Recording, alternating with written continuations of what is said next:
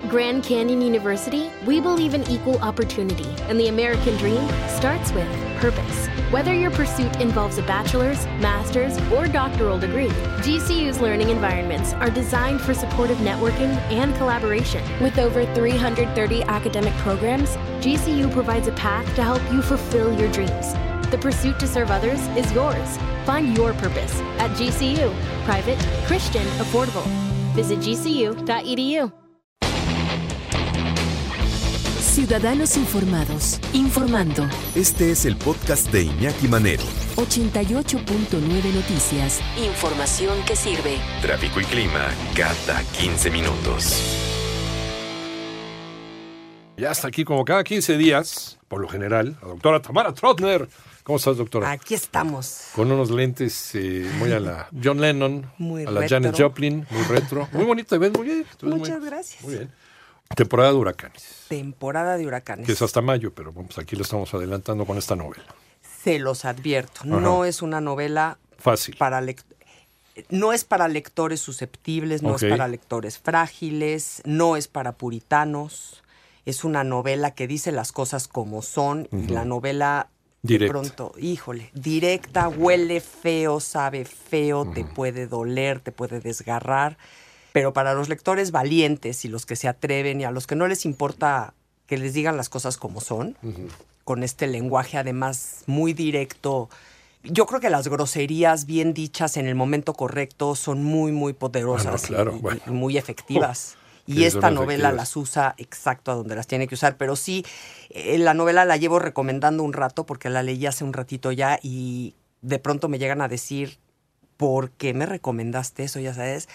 Y de pronto hay otras gentes, la mayor, la mayor parte de las personas me dicen, wow, gracias, es, es- es- es sensacional. Yo creo que sí, Fernanda Melchor se atrevió y se atrevió con una valentía increíble para una mujer además tan joven, porque es una mujer que nació en 1983. Uy, no, bueno.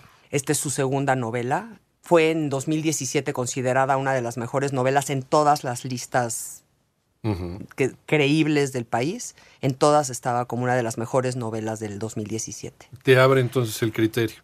Te guste o no te guste, te deja algo.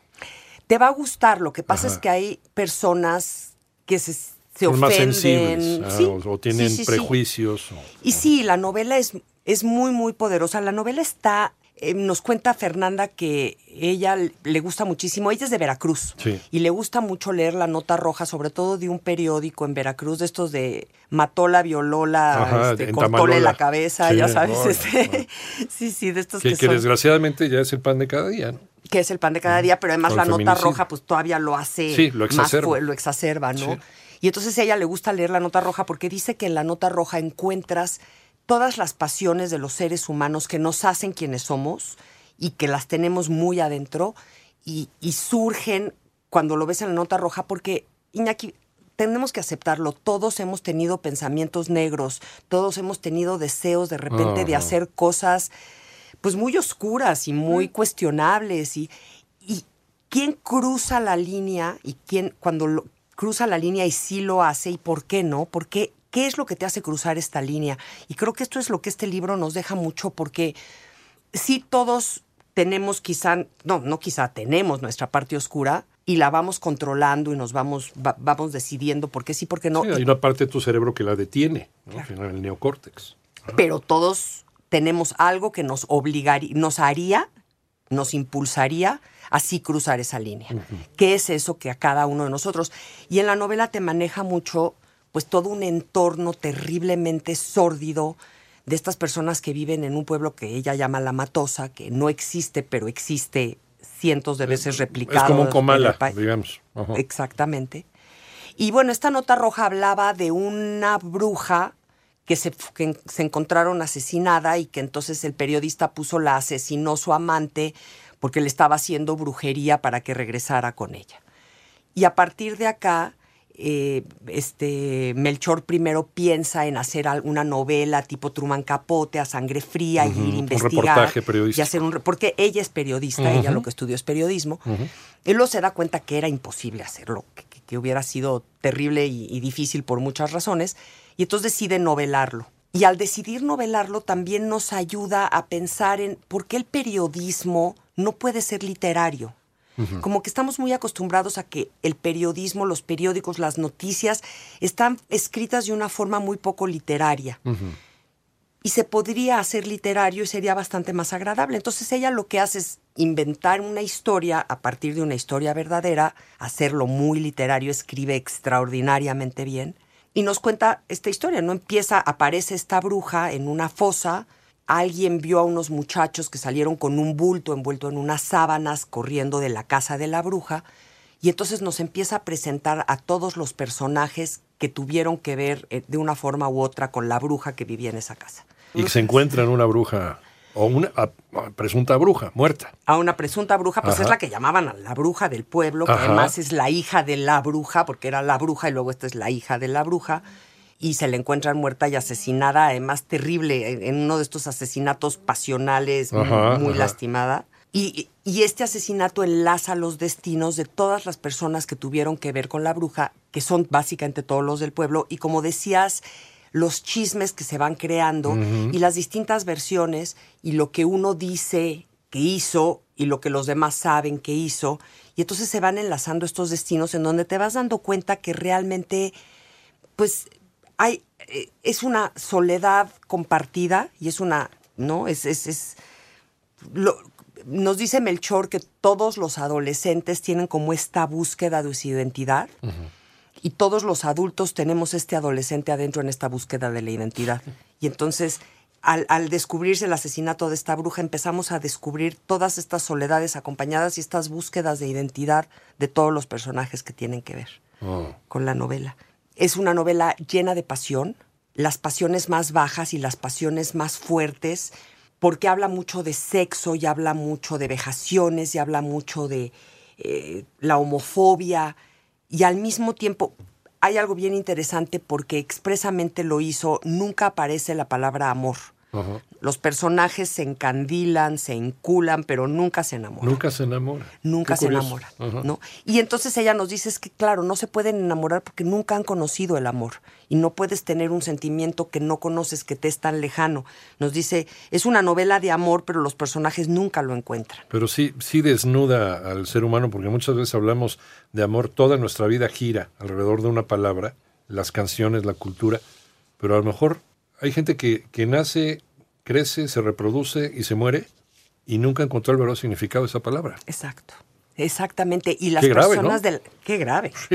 Y las personas de la Matosa son personas que están viviendo en un desamparo absoluto, porque además era un pueblo cañero, era un pueblo que tuvo algún tipo de riqueza en algún momento, pero ya no, e- ya no. Y entonces los jóvenes no tienen a, a qué tender, o sea, no saben qué buscar, porque ya no hay trabajo, los trabajos que eran seguros ya no existen, no hay dinero, no hay ilusiones, no hay nada por qué luchar. Y entonces viven en este como pasmados, ¿no? Así como conejos lampareados, simplemente viendo lo que les va ocurriendo en la vida y dejando, soltando sus pasiones más bajas y dejándose llevar por ellas, porque es lo único que le da un poquito de adrenalina a la vida, que todos necesitamos en algún momento algo que nos haga vibrar. Es un pueblo muerto igual que el de Pedro Páramo. Es un pueblo muerto, igual que el de Pedro Páramo, yo Comala. creo. Sí, exactamente. Ajá, en donde pues, vale la pena seguir adelante, ¿no? Todo el mundo se comporta como un cadáver viviente, Claro. viviendo una vida que no es vida. Y vas a seguir adelante porque no te queda de otra, porque Ajá. estás vivo y Ah, tienes pues, que vivir. Es un- como ser biológico, ¿no? Exactamente. sigues, pero Sí, sí, sí, sí, es subsistir, ¿no? Es, es simplemente hay seguir, pero no es Comer. realmente vivir. Ah. Exactamente. Y después, claro, todas estas discu- dobles discursos que ahora están tan de moda y, y que vemos pues con el presidente de Estados Unidos y con tantas cosas en el, el doble discurso de la moralidad, pero al mismo tiempo haciendo acciones y entonces yo juzgo al de enfrente por lo que está haciendo y, y al mismo tiempo pues yo estoy viviendo en un mundo totalmente sórdido en donde la- las escenas, mira, de veras, de pronto hay escenas que literalmente tienes que detenerte, cerrar el libro, respirar profundo porque son tan fuertes que sí te simbran. Y además, Fernanda Melchor lo hizo de una manera muy inteligente porque cada capítulo es un solo párrafo, no hay puntos de aparte. ok. Hay uno de los capítulos es de una cuartilla, el otro es de 60, pero es un párrafo de 60 cuartillas. Y eso nos hace que leamos. Es brutal. Imagínate. O sea, no, no, te da descanso, no te da ningún reposo a. No te da chance ni de respirar. Sí. Y con lo que estás viendo y con lo que te está diciendo, y en una voz, porque además cuando conoces a Fernanda Melchor y la oyes en sus entrevistas, tiene una voz muy dulce y es una mujer así como linda, y entonces te lo cuenta, la te la estás imaginando, esta mujer diciendo estas barbaridades, casi con B mayúscula, y dices tú, wow, ¿no? O sea, sí te mueve. Y te mueve porque nos toca en todas las emociones de los seres humanos que nos enlazan, que las entendemos. La tristeza, por ejemplo, la tristeza es una emoción compartida. Si yo te digo estoy triste, quizá tú no entiendas mi tristeza, pero tú inmediatamente conectas con la tuya. Y entonces cuando vemos a estos personajes que están viviendo en esa tristeza o en ese dolor o en esa angustia, nos conectamos necesariamente a ellos porque hemos vivido momentos de tristeza, de dolor y de angustia en nuestra propia vida, ¿no? Y a lo mejor, ahora que mencionas esta muerte en vida, una muerte o un homicidio es lo que viene a darle vida a este, a este pueblo maldito. Qué interesante. el que vino a despertarlo, ¿no? Curiosamente. Fernanda Melchor es periodista y que había intentado hacer algo muy parecido. Me vino a la mente, pues, todo el asunto este de a sangre fría de, Truman Capote, ¿no? Que era un hecho real, está basado en un hecho real, pero él hizo, él hizo una obra de arte de un reportaje periodístico. Por supuesto. Que es el ejemplo de cómo se debe hacer un buen reportaje periodístico, ¿no? Pero ya a nivel, a nivel, este, a nivel premio de literatura, ¿no? A nivel Pulitzer, digamos. Exactamente, pero claro, él tuvo la oportunidad de entrevistar a los involucrados y de ir a la cárcel y de hablar con los que fueron los asesinos y de preguntar las razones. Pues aquí Justo ahí va eso, porque son, son personajes ficticios. Aquí son todos personajes ficticios, pero son personajes muy cercanos a ella, porque ella viviendo en Veracruz y conociendo toda esta forma de pensar, pues evidentemente conoce a personas que, le inspiran los personajes. Entonces sí, porque finalmente, Iñaki, pues toda ficción tiene una base de realidad muy fuerte, ¿no? Y entonces aquí se le nota a Fernanda Melchor que tiene una base de realidad que, que, que está en esta historia oscura y carnavalesca al mismo tiempo, porque así es Veracruz. Veracruz es, es el carnaval y la celebración y a todo, pero con quien hables te dice, no, pues sí, a mí sí me mataron al de acá o a mí sí me hicieron o al otro. O sea, todos tienen a alguien que ha sufrido. Pues ahora casi todos en México tenemos esto. Sí, hombre, tenemos una, una historia cercana. Sí, eh, todos. Y ella logra meterse en la piel de estos personajes y nos, nos dice, bueno, sí, hizo esto. Ahora, ¿por qué? Y a la bruja la encuentran en una fosa y la novela en sí misma es una fosa. Es una fosa en la que te puedes ir metiendo cada vez más profundo y, entre más vas cavando, más huesitos vas encontrando y más olores y más humos y más, porque entre más profundo te metes a la fosa donde encontraron a la bruja, pues te vas dando cuenta. Y ella lo que quiere es decir, sí sucedió esto, pero ¿por qué sucedió? Es la porquería de la sociedad lo que vas encontrando si sigues cavando. Y es la porquería de la sociedad, pero al mismo tiempo una porquería que acabas entendiendo o acabas al menos diciendo, pues tuvieron sus razones, ¿no? Y, y, lo que más a mí me movió de la novela es a qué extremos podemos llegar para no ser abandonados. ¿Cómo duele el abandono? El abandono de los padres, el abandono de la sociedad, el abandono del gobierno. ¿Y a qué extremos llegamos los seres humanos para no ser abandonados? Para no perder un amor que después te das cuenta que ni siquiera tuviste un amor que ni siquiera jamás fue tuyo.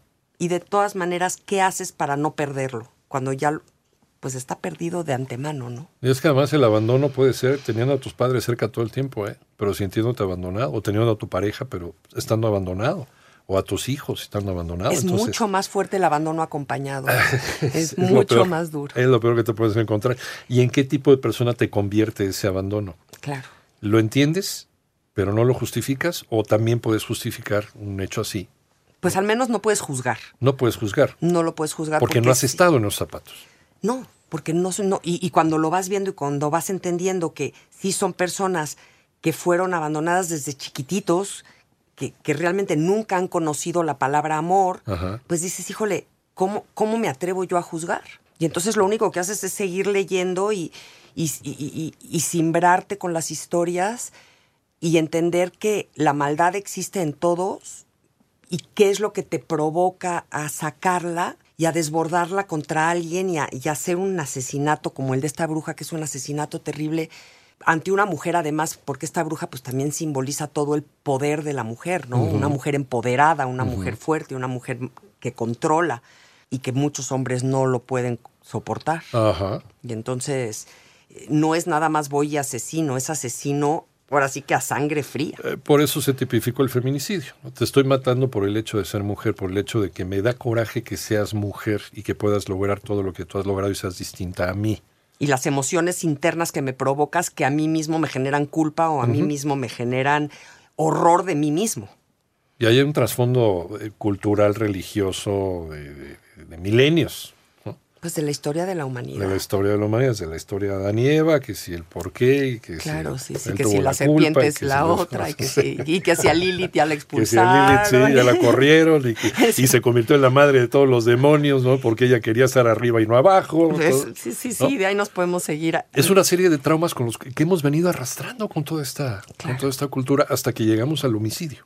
Hasta que y al homicidio tremendo y a, Ajá. y a la y a la imagen de esta bruja que como tú dijiste al principio era o no era bruja no importa No, no importa. era una mujer Ajá. empoderada que todos además tenían esta atracción rechazo hacia ella necesitaban ir a su casa y al mismo tiempo rechazaban y, y mentían y decían que no lo hacían porque qué, qué- qué ac- acciones tenemos y actitudes tenemos y cosas hacemos que nos generan culpa y al mismo tiempo pues una adicción tremenda, ¿no? ¿Por qué murieron cientos de miles de mujeres durante la Edad Media en la cacería de brujas? ¿Por qué?